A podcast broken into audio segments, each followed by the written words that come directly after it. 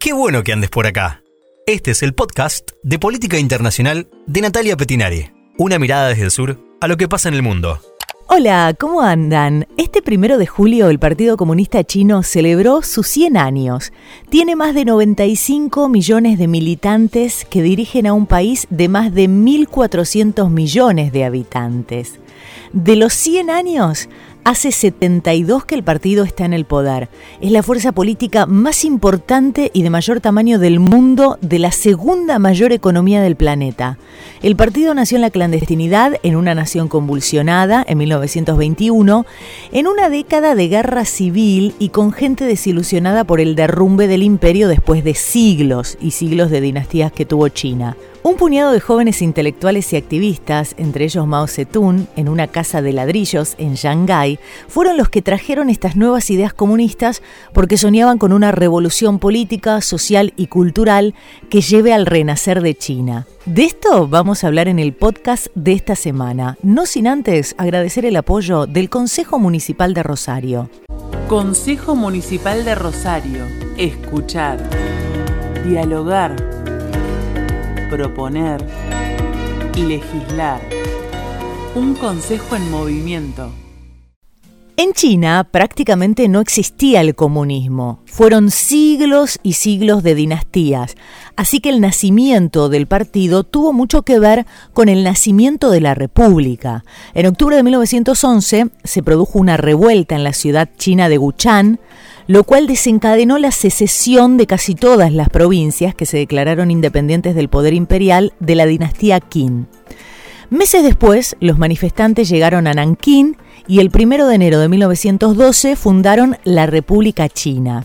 Gracias a una serie casi interminable de negociaciones, el emperador abdicó y se evitaron de esta manera los levantamientos campesinos y la intervención extranjera. En esa época existían dos Chinas, la de las ciudades portuarias y centros comerciales, que eran cosmopolitas y modernas, y ahí estaban los bancos, las industrias y las universidades, y la del interior, la China de los señores de la guerra, agraria, pobre y atrasada. Esta revolución no solo derribó el régimen imperial feudal e instauró un sistema republicano democrático, cosa que fue algo complicado en medio de, de revueltas internas, pero, pero en ese entonces, China logró fundar la primera república de Asia, y de esta manera se crearon las condiciones políticas y económicas para la modernización del país. En este contexto empezaron a brotar por todas partes las ideas troncales del comunismo en China. Cuando fue fundado el Partido Comunista Chino tenía solamente 50 miembros. Sus creadores fueron Chen Duxiu y Li Dazhao. Ambos habían estudiado el marxismo en Japón y formaban parte de los intelectuales chinos con ideas comunistas que se convirtieron en figuras influyentes en las protestas estudiantiles de 1919, conocidas como el movimiento del 4 de mayo.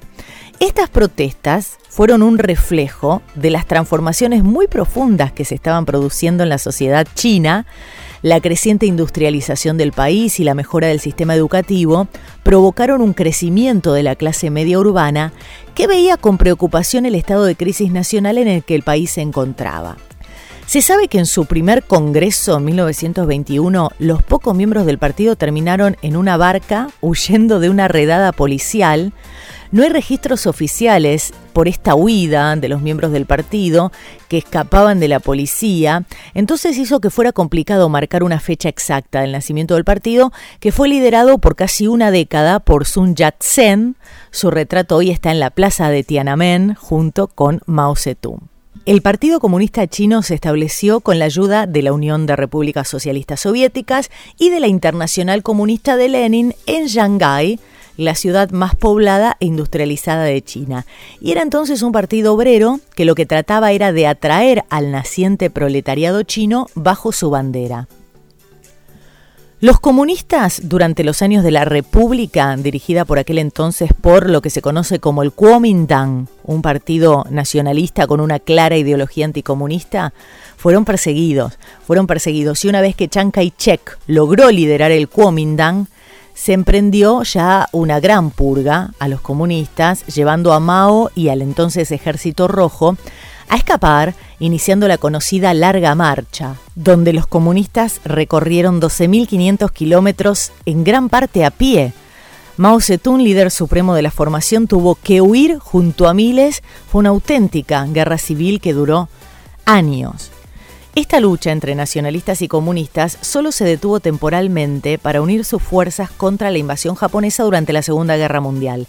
Pero una vez que lograron expulsar a los japoneses de China, Mao logró hacerse con el poder y forzó al Partido Nacionalista a instalarse en la isla de Taiwán, o también República de China, así se conoce, aunque internacionalmente, digamos, lo llamamos Taiwán. Así nació entonces, en 1949, la República Popular China.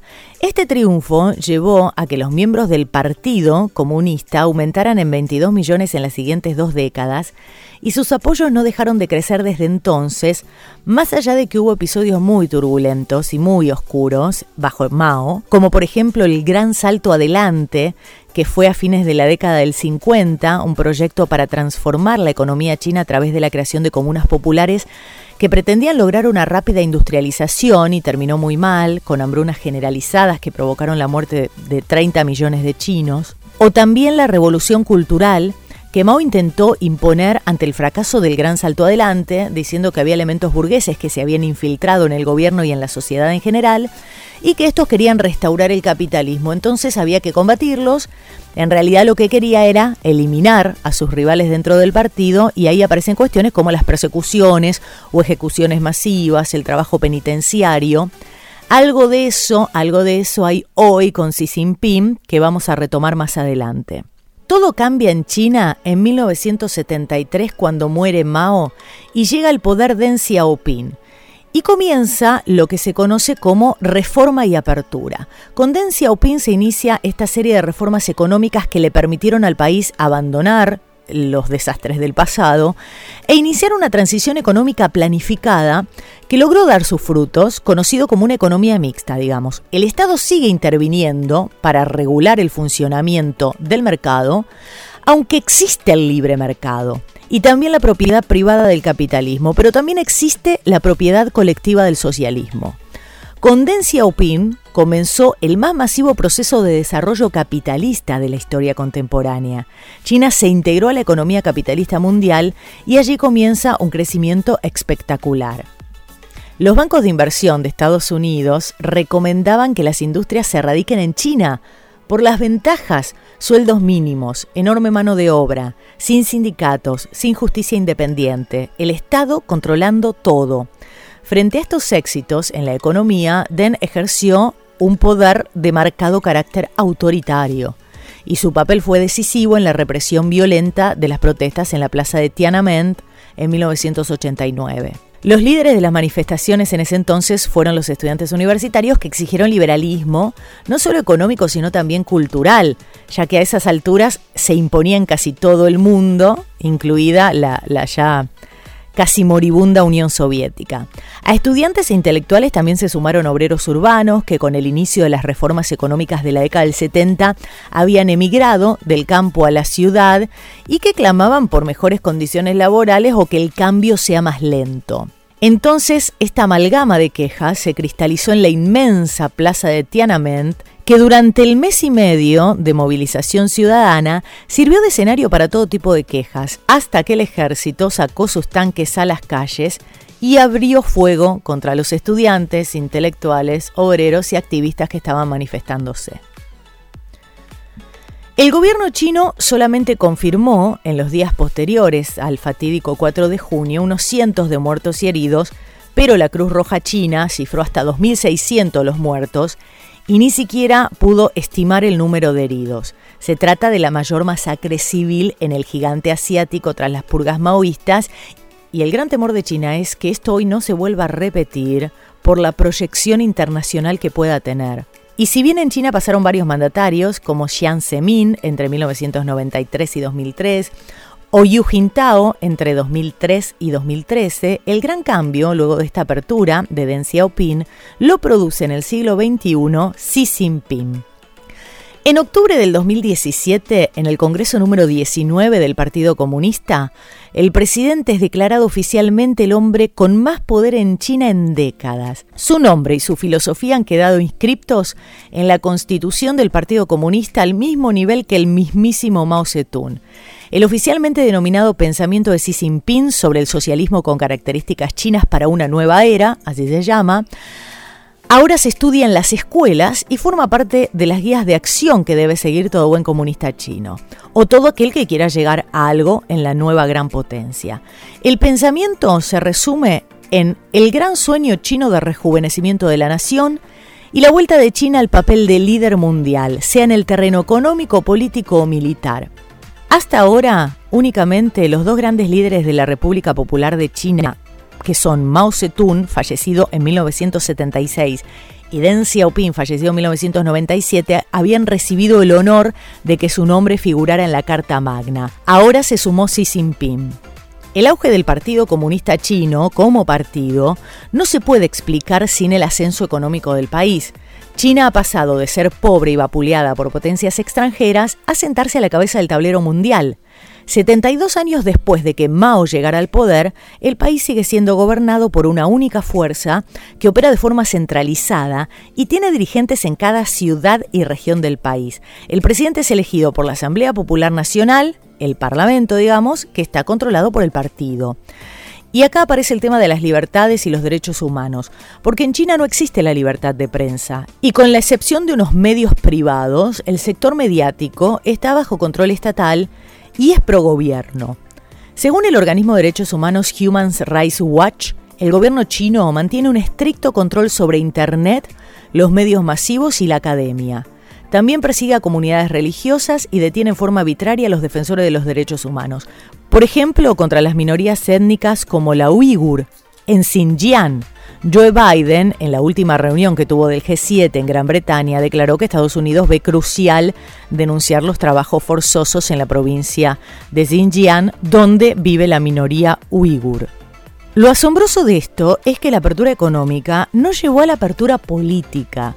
Y hoy el Partido Comunista Chino sigue siendo un partido gobierno opaco, marcado por el hermetismo, bajo el liderazgo del actual secretario general y presidente del país, Xi Jinping, que ha impulsado un culto a la personalidad con ecos maoístas que estos días se puso aún más en evidencia durante los actos conmemorativos centrados en gran medida en su persona. Desde que Xi Jinping se erigió como máximo dirigente chino, este, estuvo al mando de una inmensa y despiadada campaña anticorrupción que ha dejado un saldo de más de un millón de oficiales disciplinados, más de 170 ministros y oficiales del nivel de un viceministro han sido despedidos y muchos de ellos han ido a la cárcel después de que el presidente los acusara de cargos como corrupción o mal comportamiento y transgresión en la disciplina del partido. No sé si se acuerdan, pero en enero del 2021, Jack Ma, el fundador de Alibaba, reapareció después de tres meses que no aparecía el magnate estuvo alejado de los focos después de que las autoridades de China comenzaron una campaña contra él y sus empresas, y ahora su perfil es mucho más bajo. Este intenso control ha sofocado la disensión interna. La campaña contra la corrupción dejó fuera de combate a posibles oponentes políticos, defensores de derechos humanos y abogados han sido detenidos y callados. Está la Ley de Seguridad Nacional que sofoca las libertades en Hong Kong. Lo cierto es que los tejes manejes de la formación del partido y la toma de decisiones a nivel interno se desconocen, sí se han ido publicando algunos detalles sobre sus miembros, que actualmente representan alrededor del 6,6% de la población. Para cerrar, para cerrar, este primero de julio el presidente festejó el aniversario con un gigantesco desfile militar frente a la puerta de Tiananmen y dijo que el país debe continuar desarrollando el socialismo con características chinas y advirtió que no permitirá nunca que cualquier fuerza extranjera los atropelle, oprima o esclavice. Fue uno de los momentos más festejados en su intervención frente a más de 70.000 personas que llenaron las gradas instaladas en la plaza, en un momento en el que China se siente especialmente atacada por Occidente y acusa a Estados Unidos de intentar impedir su progreso. China ha pasado de ser un país dividido y dominado por la miseria a convertirse en una potencia económica que promete ser superpotencia en las próximas décadas. rivaliza con Estados Unidos y ya comenzó a superarlo en algunos campos como por ejemplo el comercio electrónico. China también es el primer país que aterrizó en la cara oculta de la Luna, está construyendo en solitario una estación espacial y quiere llevar una misión tripulada a Marte. Esta semana anunció que ha erradicado la malaria, así como también la pobreza rural. Como le gusta repetir a Xi Jinping, este, oeste, norte, sur, el partido lo controla todo. Y gracias a la tecnología, hoy el partido tiene un control sobre la ciudadanía como nunca en la historia. A esto se suman las campañas de educación en colegios y universidades, el recurso al nacionalismo, leyes que prevén el establecimiento de células en toda empresa donde haya al menos tres militantes entre los empleados. En el 2017 se terminaron las salvaguardas que limitaban a 10 años la duración de un mandato, con lo que es previsible que Xi Jinping renueve su mandato en el Congreso número 20 del partido en el 2022 y continúe en el poder al menos por cinco años más. Y nunca, hasta ahora, desde los tiempos de Mao Zedong, una sola persona había acumulado tanto poder. Xi Jinping es el jefe de Estado, el presidente de la Comisión Militar Central, el secretario general del partido y núcleo de la formación. China celebra los 100 años de la formación del Partido Comunista Chino, hoy con un sistema del que sus líderes aseguran que es el único posible para gobernar con éxito una nación tan vasta y tan compleja. Esto fue todo por hoy. Muchas gracias por haber llegado hasta acá. Hasta la próxima. Tratamos de aportar ideas para la salvación de este planeta.